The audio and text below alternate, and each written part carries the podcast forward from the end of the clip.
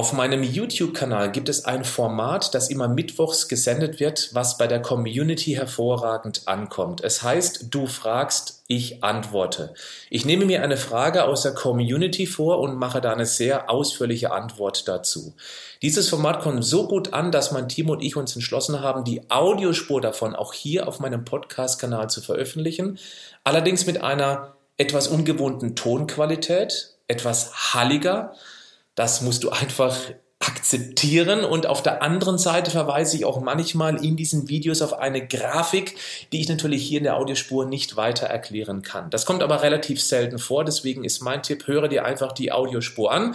Ich bin mir sicher, dass du eins, zwei oder auch sieben Tipps daraus ziehen wirst für dich, damit du noch schneller, schlank und gesund wirst und vor allem auch bleibst. Viel Spaß damit. Du fragst, ich antworte. Heute Teil 2. Es geht um Eiweiß und folgende Fragen wurden mir gestellt. Brauche ich Eiweißshakes? Dann ist Eiweiß schädlich für die Nieren und drittens macht zu viel Eiweiß dick. Hier die Antworten. Los geht's.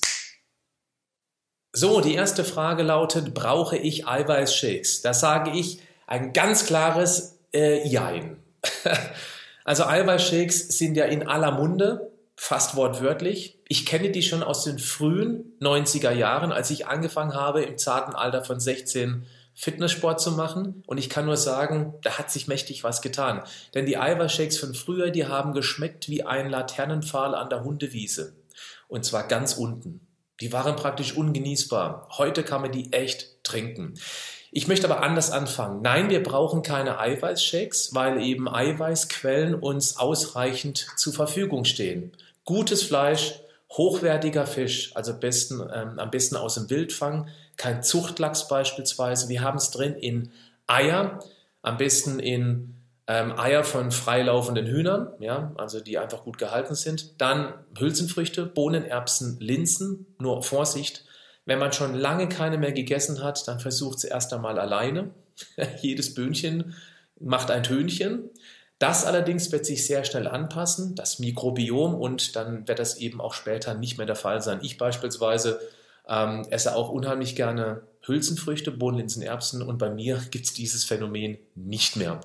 Dann gibt es natürlich auch Milch, Milchprodukte, für die, die Milchprodukte gut vertragen. Ja, bei Milch kann man auch lange diskutieren, ob das jetzt gut oder nicht gut ist. Lassen wir das heute mal außen vor. Aber es ist de facto, de facto eine gute Eiweißquelle. Nüsse wären auch noch zu nennen. Die haben zwar auch viel Fett, und schnell heißt es eben, ja, Nüsse machen dick, weil sie viel Fett haben. Das sage ich, nein, Nüsse machen nur dann dick, wenn die sich im Toffifee verstecken. So, jetzt hat man mal so eine, ein Portfolio an Eiweiß und wenn man da regelmäßig drauf zugreift, brauchen wir keine Eiweißshakes. Aber Eiweißshakes machen das Ganze eben deutlich einfacher.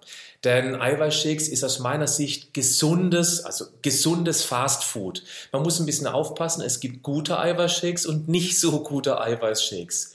Und wenn ich extrem wenig Geld für einen Eiweißshake ausgebe, dann weiß ich auch häufig nicht, wo die Quelle ist. Ja, ich habe selbst eine eigene Nahrungsergänzungsfirma aufgebaut, weil ich genau wissen wollte, welche Produkte ich für mich konsumiere und letztendlich auch euch mit bestem Gewissen empfehlen kann, welche Produkte eben tatsächlich gut sind. Und unsere Eiweißshakes, wir holen zum Beispiel die Milch für die Eiweißshakes nur aus Norddeutschland und wer da unterwegs war oder ist, der weiß, dass die Kühe eben sehr viel auf dem Feld stehen, Gras und Kräuter rupfen und da kann man davon ausgehen, dass es eine andere Milch ist als von Hochleistungskühen, die irgendwo in viel zu engen Stellen artfremd gefüttert werden.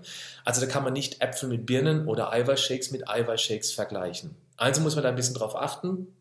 Ähm, es gibt geschmacksneutrale Eiweißshakes. Da sind keine Aromen drin, die Geschmack reinbringen und auch keine Süßstoffe, die eben die Süße reinbringen.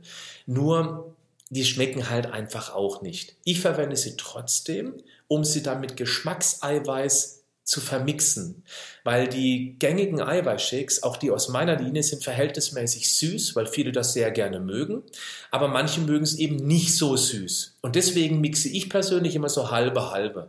Also die Hälfte geschmacksneutrales Eiweiß von einer guten Qualität und eben dann die Hälfte mit Geschmackseiweiß. Da stecken also Aromen drin, die den Geschmack reinbringen und auch Süßungsmittel. Bei uns zum Beispiel extrem homöopathische Mengen Sucralose, weil es eine 600-fache Süßkraft hat, man nur wahnsinnig wenig braucht, damit überhaupt das Ding süß schmeckt.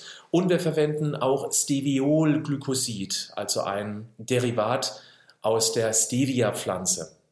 Und da merkt man schon, dass wir uns viele Gedanken gemacht haben bei unserem Shake. Keine Frage, es gibt jede Menge andere gute Shakes am Markt. Ich möchte es gar nicht meinen besonders hervorheben. Ich weiß einfach nur, dass ich mit bestem Gewissen diesen Eiweißshake empfehlen kann.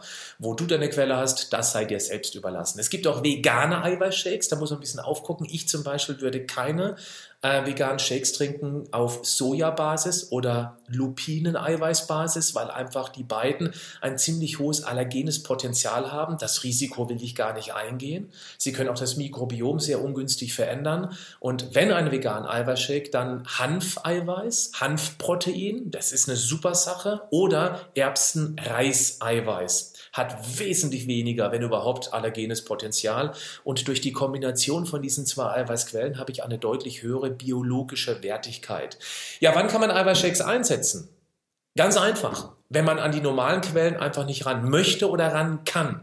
Ein Eiweißshake soll eine vernünftige, gesunde, eiweißbetonte Ernährung nicht ersetzen, sondern ergänzen. Es ist sozusagen gesundes Fastfood.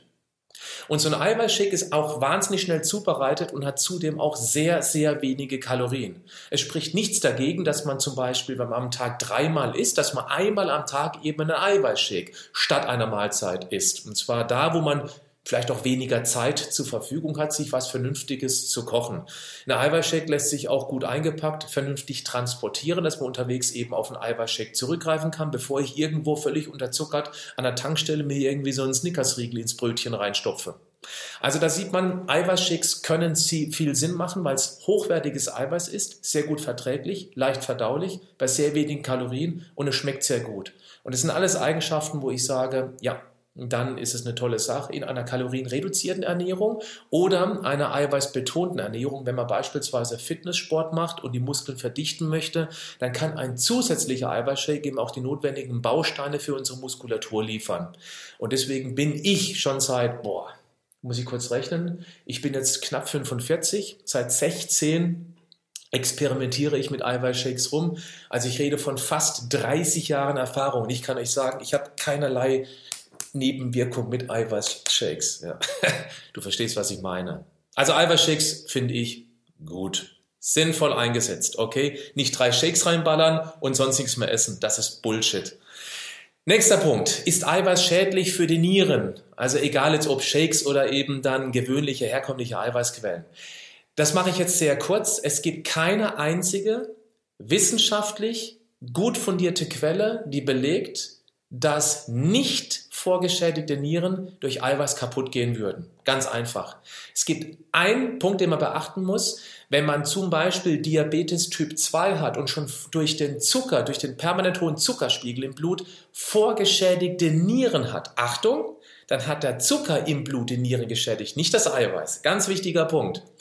Dann muss man aufpassen mit zu viel Eiweiß. Wer also vorgeschädigte Nieren hat, dem würde ich empfehlen, dass er, um an hochwertiges Eiweiß ranzukommen, die sogenannten essentiellen Aminosäuren konzentriert einnimmt. Da gibt es auch Produkte, die habe ich nicht im Programm, weil das ein sehr spezielles Produkt ist. Das hat auch nichts mit lecker schmecken zu tun. Das sind die essentiellen Aminosäuren, dass weniger Stickstoffabfall übrig bleibt, was über die Nieren entsorgt werden muss. Also vorgeschädigte Nieren, da muss man aufpassen. Hat aber nichts mit dem Eiweiß an sich zu tun.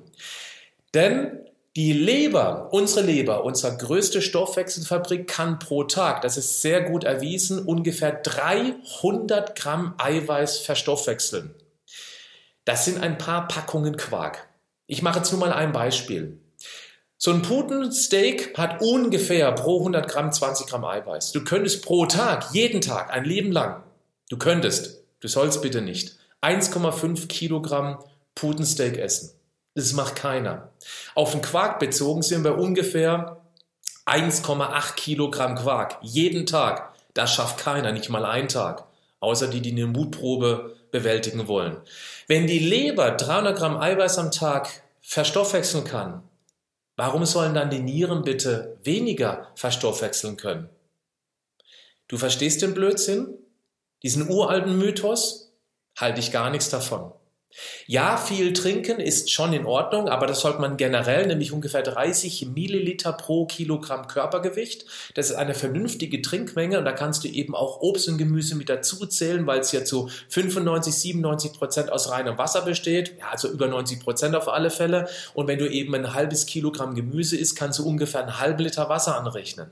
Also, das ist mal eine ganz grobe Empfehlung, weil dann werden die Nieren ordentlich durchgespült und der ganze Rotz kommt wieder raus. Also praktisch ähm, Stickstoff, Harnsäure, also Ammoniak, Stickstoff, Harnsäure wird eben ausgespült durch die Nieren. Und damit wirst du niemals Probleme mit den Nieren bekommen durch ein zu hohen Eiweißlevel. Letzte Frage für heute. Macht zu viel Eiweiß dick? Ja, alles macht dick, was wir in extremen Mengen zu uns nehmen. Es ist immer eine Frage der Kalorienbilanz. Aber, jetzt kommt das große Aber. Eiweiß bietet einen ganz gewaltigen Vorteil, was auch erklärt, warum die typischen Low Carb Ernährungsformen im Schnitt gesehen, wenn man die Studien sich, Studienlage betrachtet, häufig die größten Erfolge haben. Low Carb heißt ja weniger Kohlenhydrate, also musst du von was anderem mehr essen.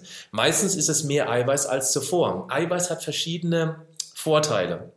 Eiweiß ähm, jagt den Blutzuckerspiegel nicht so sehr von oben nach unten und von unten nach oben. Das heißt, man ist konstant und auch länger satt.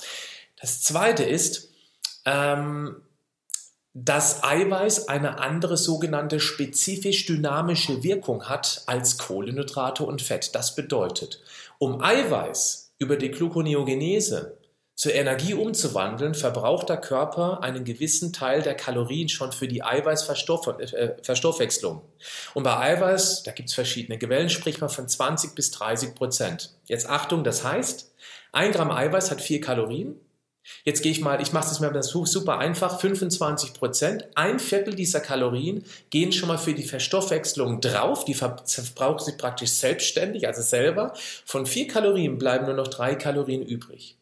Oder anders gesagt, wenn du am Tag beispielsweise 150 Gramm Eiweiß zu dir nimmst, nur als Beispiel, das ist schon eine ganz ordentliche Menge, entspricht das 600 Kalorien. Von den 600 Kalorien kommen tatsächlich 25 Prozent weniger, 150 Kalorien weniger an. Wir reden also von 450 Kalorien.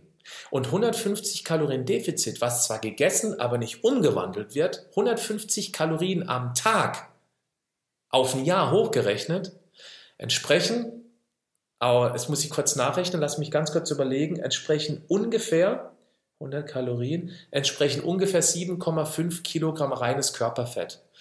Ich mache jetzt die Herleitung dieser Rechnung nicht, aber da erkennst du schon, wer regelmäßig, wer, wer seinen Eiweißanteil auf dem Teller erhöht, der wird tendenziell eher ab als zunehmen. Weil wenn du mehr Eiweiß isst, isst ja normalerweise von was anderem weniger. Das ist der Grund, warum ich auch niemals empfehle, dass wir weniger von irgendwas essen sollen. Weniger ist Entbehrung, weniger heißt, boah, ich darf nicht mehr. Nein, ich sage, du musst mehr essen. Mehr Eiweiß und auch mehr hochwertige Fette heißt, du verteilst auf dem Teller etwas um zugunsten fettreicher Eiweißquellen, isst dadurch tendenziell ein bisschen weniger Kohlenhydrate, ohne die jetzt schlecht machen zu wollen, weil es auch ein Bullshit ist. Und das macht dich eben länger satt. Du profitierst von dieser spezifisch dynamischen Wirkung. Es kommt also nicht so viel an Kalorien an, was letztendlich umgewandelt wird. Und damit würde ich sagen, dass Eiweiß tendenziell eher schlank macht. Klar, wenn du am Tag 18 Eier isst und ähm, zwei Pfund Fleisch, und noch irgendwie einen Riesentopf wohnen. Irgendwann gibt es auch mal eine positive Energiebilanz. Aber ich glaube nicht, dass du das regelmäßig erreichen wirst. Gut, das waren drei Fragen. Meine Meinung dazu. Bis zum nächsten Mal. Tschüss.